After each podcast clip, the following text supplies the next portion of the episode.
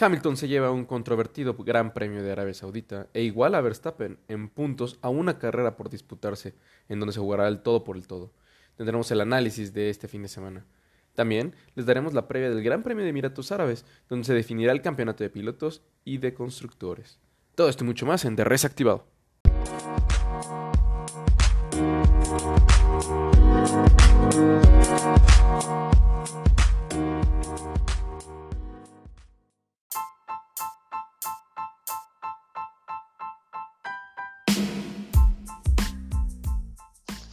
Bienvenidos a DRS Activado, el podcast para nuevo aficionado, fiel seguidor o villamelón de la Fórmula 1. Mi nombre es JC y como siempre me acompaña mi amigo Pepe Jos. ¿Cómo estás? Hola amigos que están a la distancia, llegamos al final de la temporada, última carrera, final de película. Hamilton y Verstappen llegan empatados, la misma cantidad de puntos, solo una carrera por delante. Red Bull está contra las cuerdas, prácticamente en la lona por ese campeonato de constructores. Mercedes logró sacar una buena ventaja en la última carrera. Está a la espera de un milagro, ese un golpe milagroso que logre no quiera Mercedes, aunque lo veo muy complicado. Todo o nada, amigo, todo o nada. Así es, amigo. Ahora sí que estamos como en la versión final, final revisada 2.0. Ya es eh, la última carrera de la temporada este fin de semana y como dices, el que gana se lleva todo. Rápidamente vamos a hacer un resumen de lo que pasó en este fin de semana donde Lewis Hamilton ganó no sin una controvertida carrera en este Gran Premio de Arabia Saudita por delante de Max Verstappen. El resultado, como bien decías, significa que los dos protagonistas, tanto Max como Luis, llegan a la última carrera empatados en puntos. Así es.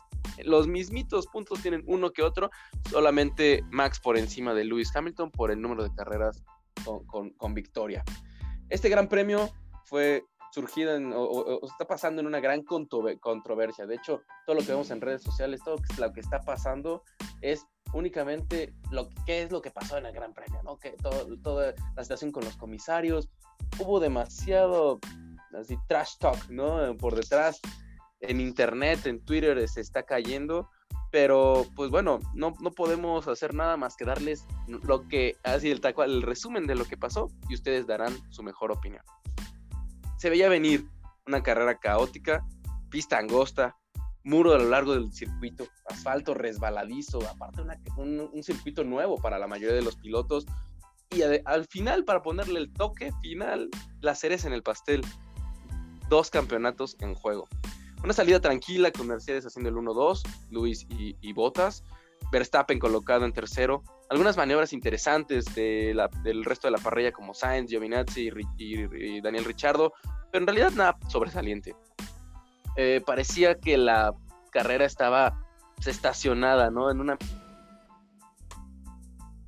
y muy interesante o cambiando, pero llegó la desgracia a la vuelta número 11, donde el alemán Mick Schumacher de la escudería Haas provoca una bandera amarilla que muchos aprovecharon para cambiar llantas y al final se decidió cambiar por bandera roja por lo cual no podía haber adelantamientos y eso benefició a los que no pararon de pits anteriormente en las banderas amarillas y entre ellos Max Verstappen, que se había que, obviamente tuvo este, este cambio gratuito de, llantas y se colocó primero tras la ida a pits de Lewis Hamilton.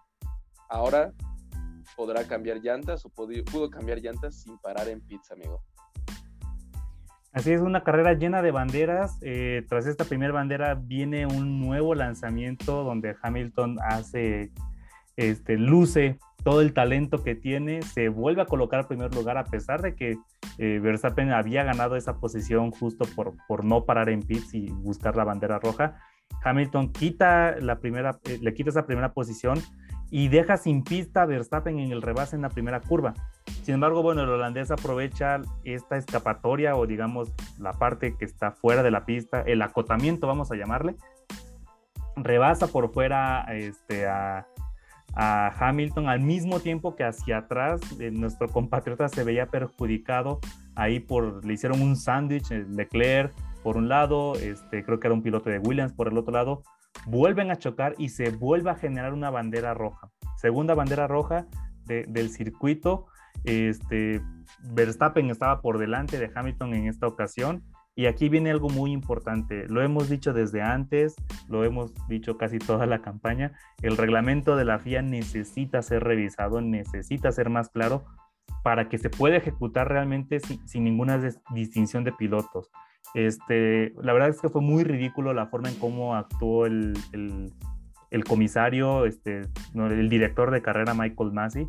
Este, eh, llega un punto en el que entiende, ah, tiene un, duelo ahí de palabras con la gente de Red Bull porque ni siquiera sabía cómo sancionar a Verstappen, ¿no? Verstappen adelanta por el exterior, entonces la sanción es que él tiene que devolverle la posición a, Hamilton, ¿no? Por ahí un momento en el que Masi simplemente se pone a deliberar con Red Bull sobre qué es lo que quiere hacer Red Bull, ¿no? Si quiere que Verstappen regrese a la posición o si quiere que sumen el tiempo o le sumen a, a su tiempo final unos segundos.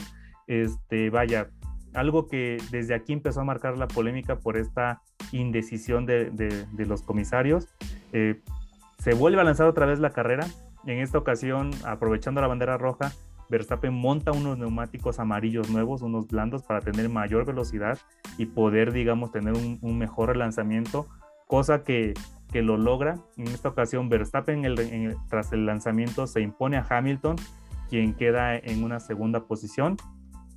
Y viene y después de muchos ir y venir, tenemos tres virtual safety car donde los coches tienen que aminorar la, este, la, la, conducción, la velocidad. Recordemos que es un circuito muy angosto, es muy pequeño, es, es, una calle prácticamente. Los toques entre los coches de todas las escuderías estuvieron pues a, la orden del día, entonces era muy común ver fragmentos de, de, la, de, los coches sobre las, sobre las pistas, lo que era muy peligroso. Betel, por ejemplo, por ahí tuvo un, un percance que al final tuvo que, abandonar justo porque partículas de otros choques quedaban, este, dañaron sus, alerones. Entonces, este, tenemos tres Viltros este, durante la carrera. Verstappen en todo este momento siempre se mantuvo por delante de Hamilton, pero a 13 vueltas del final, por fin Hamilton, usando toda esa potencia de ese motor Mercedes, aprovechando que ya las gomas de Verstappen estaban más este, desgastadas que las suyas, él tenía neumáticos duros, logra repasar a Verstappen que Verstappen extiende la frenada y al final ambos salen de la pista.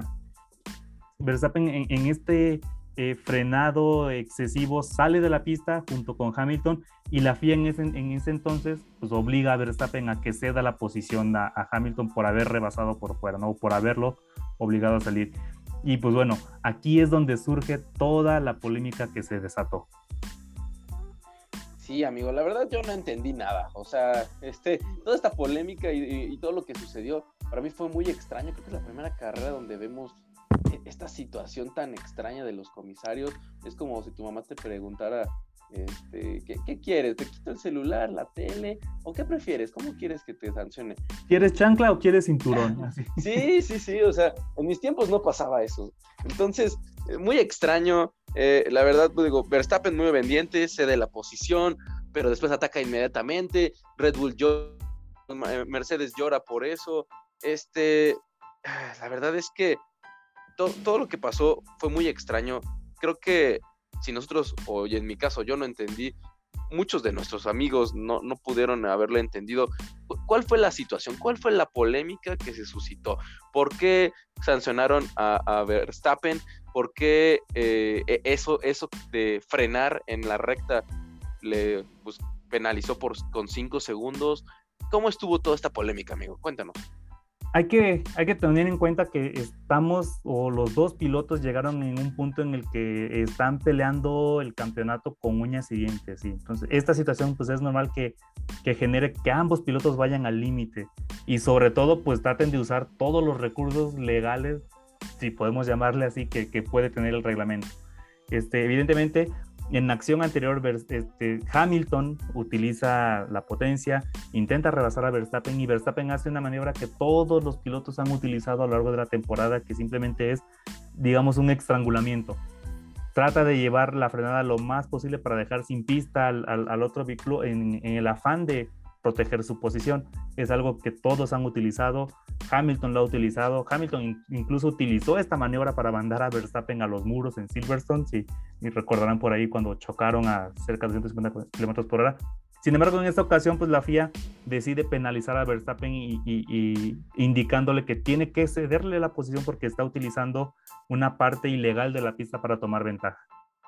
Entonces, obviamente Verstappen muy inteligentemente eh, ahí pues va a ceder la posición, pero va a cederla en una posición donde él, digamos, tenga la menor pérdida comparada con, Hamilton.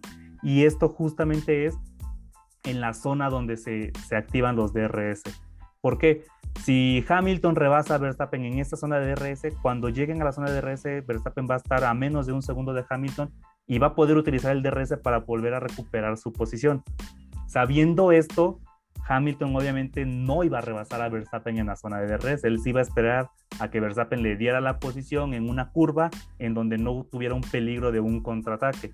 Entonces, Verstappen empieza a desacelerar, empieza a bajar el ritmo, Hamilton se pega atrás de él justo para no rebasarlo, hasta que Verstappen dice, oye, pues rebásame, ¿por qué? Porque si no me rebasas me van a penalizar por no, porque no te estoy haciendo la posición. Verstappen pisa el freno y aquí es cuando Hamilton pues obviamente tiene el contacto sobre Verstappen. Si somos este tratando de ser estrictos y apegarnos al reglamento. Muy puristas. Vamos a, exactamente, vamos a ser puristas. Si somos puristas, la culpa completa es de Hamilton. O sea, Hamilton al final él tenía que haber rebasado. Este, en ninguna parte del reglamento se indica que el piloto tiene que ceder la posición en cierta zona de, la, de la pista el piloto tiene que ceder la posición en un cierto tiempo porque de lo contrario va a ser penalizado. Y eso es lo que hace Verstappen. Cede, busca ceder la posición. Entonces, este, obviamente, como Hamilton no quiere, ahí es un desacierto de Verstappen. Verstappen frena y es, eh, la acción de frenar en una zona del circuito que es rápida es un atentado contra la seguridad de los pilotos. Eso ahí no hay duda cualquier piloto que frene es como si tú vas en periférico y de repente te amarras, ¿no? Y te choca el de atrás y uno pensaría, no, pues el que pega, paga, ¿no? Pero no, o sea, tú estás frenando de manera deliberada en una zona rápida, la culpa es tuya. Por eso fue que penalizaron a Verstappen, porque frenó en una zona rápida cuando no tenía que frenar por atentar con la seguridad. Pero en realidad, si somos puristas, ahí, o sea, la culpa completa es de Hamilton por no permitirse adelantar o por no generar ese adelantamiento porque no le convenía lo, que les comentaba, estamos ahorita en una zona de, eh, al límite del campeonato y tanto Verstappen como Hamilton van a utilizar cualquier recurso que puedan para una de dos, o ganar ventaja o no verse perjudicados en, en alguna maniobra. Obviamente Mercedes se quejó porque Verstappen le regresa la posición en una zona donde, digamos, no, no, se, no se obtiene este castigo por tomar ventajas, ¿no? Entonces obligan de nueva cuenta a Verstappen a regresar la posición de nueva cuenta a Hamilton, ahora en una zona que le acomodaba a él, y bueno, ya con las llantas desgastadas, con Hamilton con ese ritmo este, impecable, impresionante que tiene, pues era, era lógico que Verstappen ya no pudiera hacer frente, entonces al final tuvimos esta, este, este gran premio a favor de, del piloto inglés. Así es, amigo, ya, ya, ya entiendo, espero que nuestros amigos que nos escuchan también ya hayan entendido qué es lo que pasó, por qué pasó lo que pasó, por qué le, pusieron esta penalización de 5 segundos a, Max, ¿no? Pero creo que, pues esto al final, digo, le quita esta emoción a lo sucedido. Creo que eh, una carrera limpia, sin tanto politiquería, es mucho más disfrutable por parte de todos nuestros aficionados. Eh, pero bueno, eh, no, nos queda de otra más que esperar la siguiente carrera que todavía está más cargada de polémica, adrenalina y, pues tal cual como lo mencionamos al inicio, de todo nada, gol gana. El que gane la siguiente carrera va a quedarse como campeón del Mundial de Pilotos. Mientras, mientras tanto, pues bueno, el campeonato de constructores se ve muy complicado que Red Bull pueda, pueda ganarlo. Eh, eh, la salida de Checo Pérez por este sándwich que bien mencionaste en un inicio, eh, pues tal cual obligó a Red Bull a, que retiraran el coche, por lo tanto no puntuaron y Mercedes puntuó doble, ¿no? Y quedaron en primer lugar y en tercer lugar. Entonces, se ve muy complejo que logre Red Bull ganar ese campeonato. Lo único que les queda es dar todo para que eh, Max logre el campeonato de pilotos. Efectivamente, Red Bull lo único que, va a apostar todo por el Mundial de Pilotos. Está muy difícil que logren el, Mundial de Constructores. Eh, solo un milagro de la Rosa de Guadalupe creo que podría lograr algo así. Eh, necesitan tanto Pérez, entre Pérez y Verstappen hacer el 1-2 con una vuelta rápida y que Mercedes tenga menos de 17 puntos en la carrera. Es algo eh, matemáticamente posible, pero eh, lógicamente imposible, ¿no? El ritmo que traen los Mercedes está brutal, entonces es un hecho que Mercedes se va a alzar con, con ese Mundial de Constructores, entonces yo creo que sí, Red Bull va a ir a todas por, por beneficiar y, por darle ese campeonato a, a, Max Verstappen, que no sé si recordarán al, al inicio de, de, estos podcasts, de estos episodios, hablábamos de esa famosa cláusula que tiene Verstappen con Red Bull, ¿no? Si Verstappen no es campeón del mundo en, cierto número de temporadas, que se rumora, esta es la última temporada, él es libre de poder emigrar a cualquier otra escudería. Entonces, creo que Red Bull va a hacer todo lo posible pues, para retener a este gran piloto que, que, tiene en sus filas. En sí, la carrera me deja un, sabor un poco agridulce, amigo. Eh, no por el espectáculo, no porque Hamilton haya ganado, no incluso porque Checo abandonó y, y veíamos esa, esa postal tan triste de él parado frente a su coche este, sobre, la, sobre la pista con la mirada perdida. Eh, creo que este mal sabor de boca al final es por el circuito en sí. No es posible que la FIA haya colocado un circuito nuevo y tan peligroso al final de un campeonato tan peleado, porque justo eh, surgen este tipo de situaciones, ¿no? Situaciones polémicas en donde se empieza a desviar la atención de lo que realmente nos importa, que es el espectáculo y el deporte motor. Eh, no entiendo por qué durante toda la campaña la, la, FIA había permitido estas maniobras de estrangulamiento, de protección o de defensa de posiciones, toda la campaña y ahora en esta carrera decide penalizarlas de esa manera, ¿no? Este, entre los comisarios y en especial el director de, de carrera Michael Massey, creo que arruinaron lo que pudo ser un premio muy, muy interesante, con mucho espectáculo. Ojalá él nos esté escuchando eh, allá desde, la, desde Jazz Marina y, y tome esto en cuenta pues, para que no la última carrera en Abu Dhabi no se vea este, metida en todas estas controversias. Estoy seguro que les está, le está llegando un fax en estos momentos con esta, esta información y eh, esperemos que tome en cuenta nuestros comentarios, comisario. En fin, el resto de la parrilla queda de la siguiente forma. Ya lo comentamos, Valtteri Bottas se lleva el tercer puesto, quitándole la posición en los últimos segundos, literal, a un Esteban Ocon que se tuvo que conformar con la cuarta plaza. La verdad, eh, mis reconocimientos al francés, muy buena carrera, ¿no? Y que, literal estuvo a segundos o microsegundos de, que, quedarse con un podio, ¿no? Eh, Daniel Richardo se queda en la quinta posición, seguido de Pierre Gasly. Después la dupla Ferrari, ¿no? El Charles Leclerc y Carlos Sainz, que otra vez siguen puntuando y en general o, en promedio siguen puntuando más alto que, McLaren.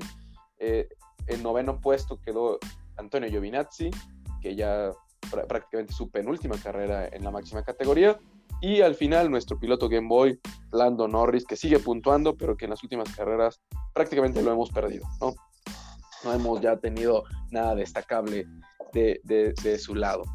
Eh, la última carrera de la temporada, amigo, vamos a cerrar este análisis de, Arabia Saudita, pues nos vamos a 1800 kilómetros al oeste de esa península, hacia el Mar Rojo, en los Emiratos Árabes Unidos, en la isla de Yas, que es una isla artificial de este país de 10 millones de habitantes, que se encuentra pues, compuesto por siete diferentes emiratos y uno de ellos es Abu Dhabi, que es donde se va a celebrar el Gran Premio este fin de semana. Este circuito de, en jazz eh, se construyó en 2009. El trazado para este Gran Premio mide 5.5 kilómetros de longitud cada, cada una de las vueltas, llena de luminarias para poder celebrar una carrera de Fórmula 1 de noche, ¿no? y espectacular el circuito se caracteriza por contar con novedades tecnológicas, ¿no? Una de ellas, o la más sonada, es el pit lane, ¿no? Que en la parte de la salida de los boxes cruza la pista por debajo para conseguir más seguridad en la incorporación de los monoplazas y aprovechar el espacio. Entonces, eh, eh, siempre buscando, pues ya saben, los petrodólares funcionan muy bien en, esta, en, este, estos circuitos de alta tecnología. Eh, seguramente tú, amigo, tendrás algunos más que nos puedas comentar, pero este circuito está impresionante, ¿no? Eh, eh, es una pista general, en general bastante rápida, con varios puntos de frenada fuertes. Eh, cuenta con un, puerto de amarre de yates ahí similar a lo que, a lo que hemos visto en el circuito de Mónaco. Eh, su curva más cerrada se, se encuentra junto al parque temático de Ferrari, gira en sentido contrario a las agujas del reloj, que es cosa común ahora en los nuevos circuitos, y su tercer sector, el más lento, rodea la zona marítima. Amigo, ¿tú cómo ves este circuito en los Emiratos Árabes Unidos? La realidad es que es un circuito impresionante. Eh, eh, curiosamente es la tercera, bueno, ahora va a ser la cuarta ocasión, tres veces antes eh, se ha decidido al menos uno de los campeonatos en, Jazz Marina, en la última carrera. sucedió con Hamilton y Rosberg, por ahí cuando Alonso estaba peleando también el campeonato con Ferrari, si no mal recuerdo.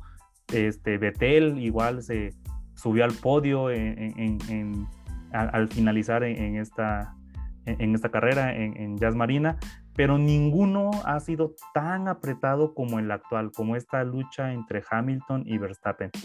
Cabe señalar que el comité que está atrás de, este circuito de Jazz Marina paga una cantidad millonaria a la FIA y a Liberty Media ahora por tener justo este cierre de campaña. Es impresionante la cantidad de dinero que invierte eh, los Emiratos Árabes para mantener el circuito de Jazz Marina como la carrera que cierre la temporada de, Fórmula 1, justo porque buscaban este momento, ¿no? Buscaban tener esa carrera que les diera el cierre espectacular a, una temporada pues llena de, de, altos y de bajos en cuanto a las posiciones.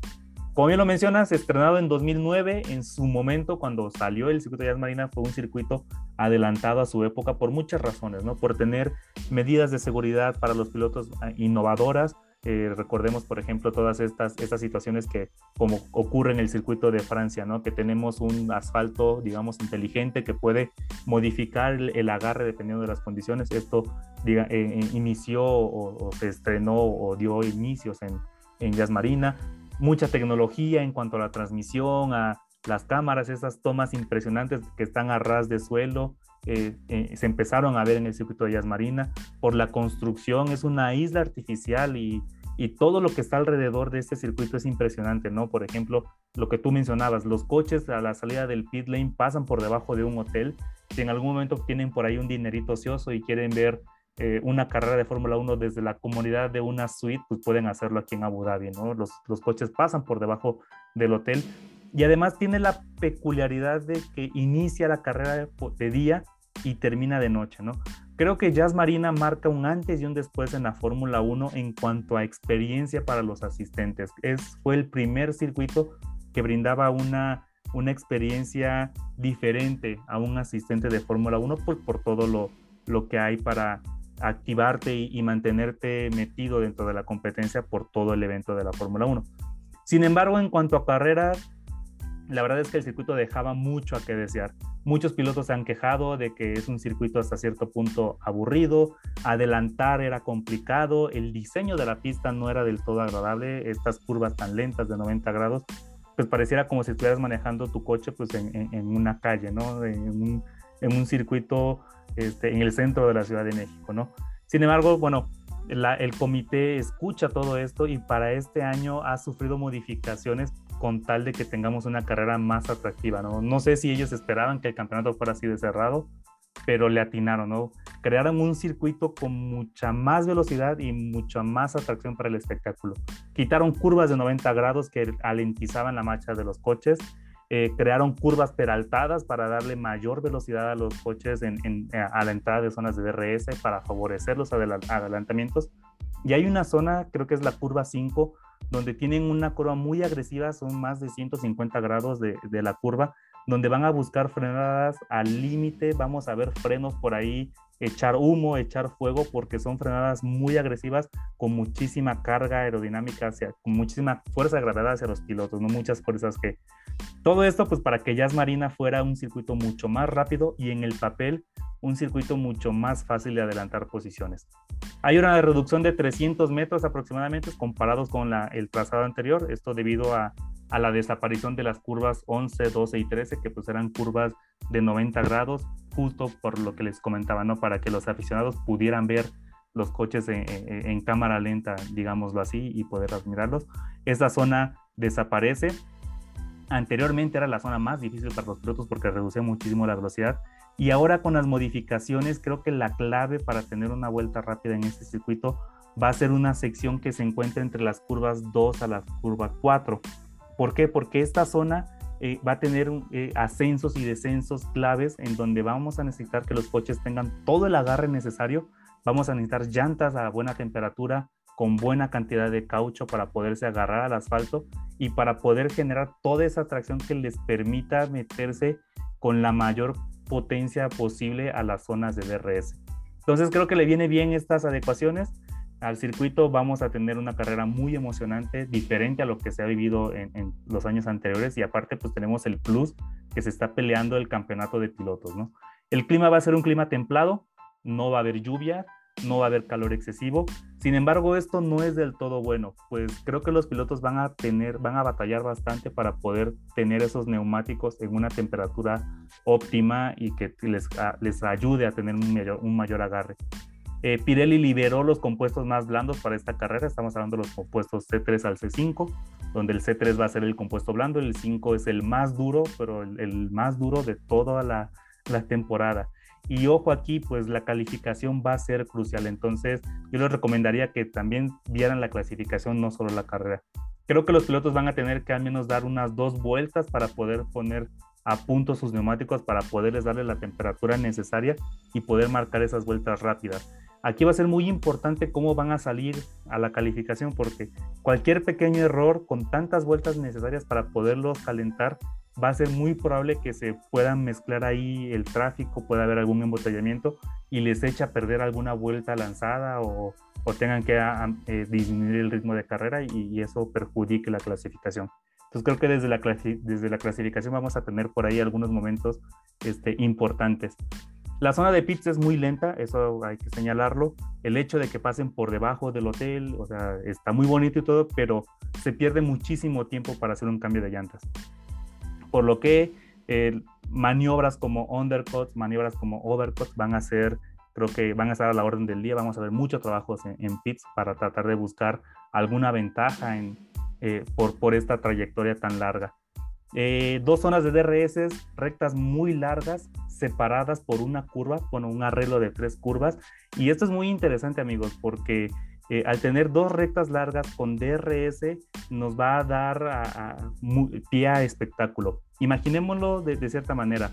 Tenemos una pelea donde Norris va delante de Leclerc, están por entrar a la zona de DRS y, Leclerc, digamos, a, menos de un segundo, activa su DRS y logra rebasar a Norris. ¿no? Uno pensaría que ahí quedaría, pero sin embargo, el hecho de que haya una curva va a generar que Norris se logre pegar de nuevo a Leclerc y para la, siguiente zona de DRS va a estar a menos de un segundo, ¿no? Va a poder Norris activar su DRS y va a poder contraatacar ese adelanto de Leclerc.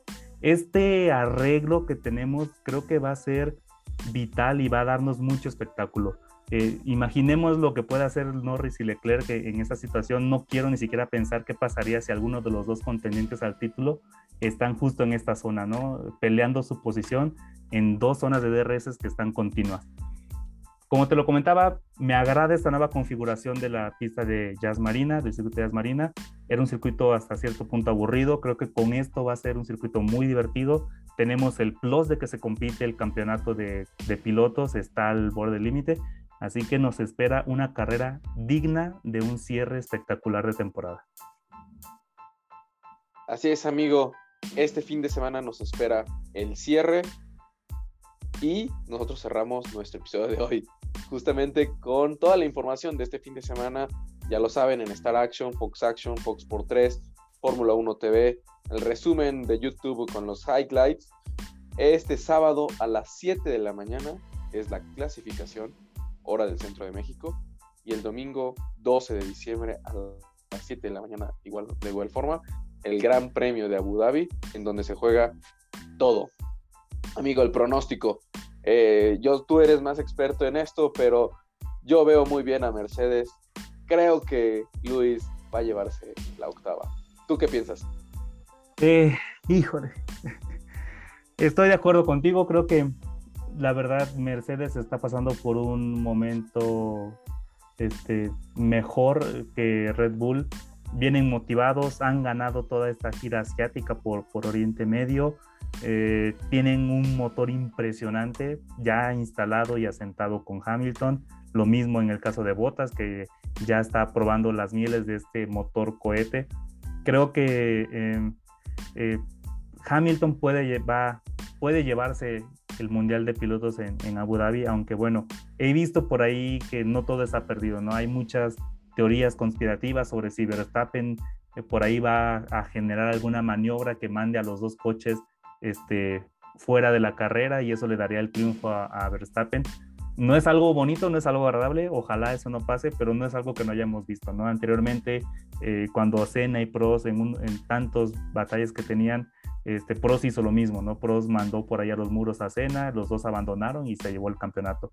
Michael Schumacher, eh, con sus siete títulos, también ha realizado muchas veces situaciones con lo mismo, ¿no? Primero con Damon Hill en, en, los 90, si no mal recuerdo, y después con Jacques Villeneuve, ¿no? Eh, así que, este, no lo sé, hay mucha expectativa. Eh, creo que en el papel Hamilton tiene todo para llevarse el Mundial de Pilotos, para conseguir estar por encima de Verstappen. Independientemente de cuál sea el podio, Hamilton puede estar por encima de Verstappen. Sin embargo, bueno, no sabemos qué tiene preparado Red Bull por ahí.